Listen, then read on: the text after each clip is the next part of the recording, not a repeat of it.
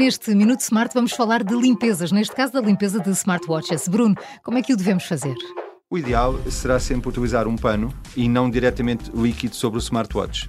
E, portanto, primeiro cuidado a ter, retirar a bracelete, porque a bracelete é feita de um material diferente e, portanto, devemos ter todo o cuidado com a mesma e deixar exposto unicamente o smartwatch. A partir daí, usar um pano que não seja abrasivo e ligeiramente umedecido. O líquido aconselhado pelas marcas é uh, o, o isopropílico, portanto, estamos a falar de álcool isopropílico até 70%. E, portanto, é isso precisamente que deve ser usado.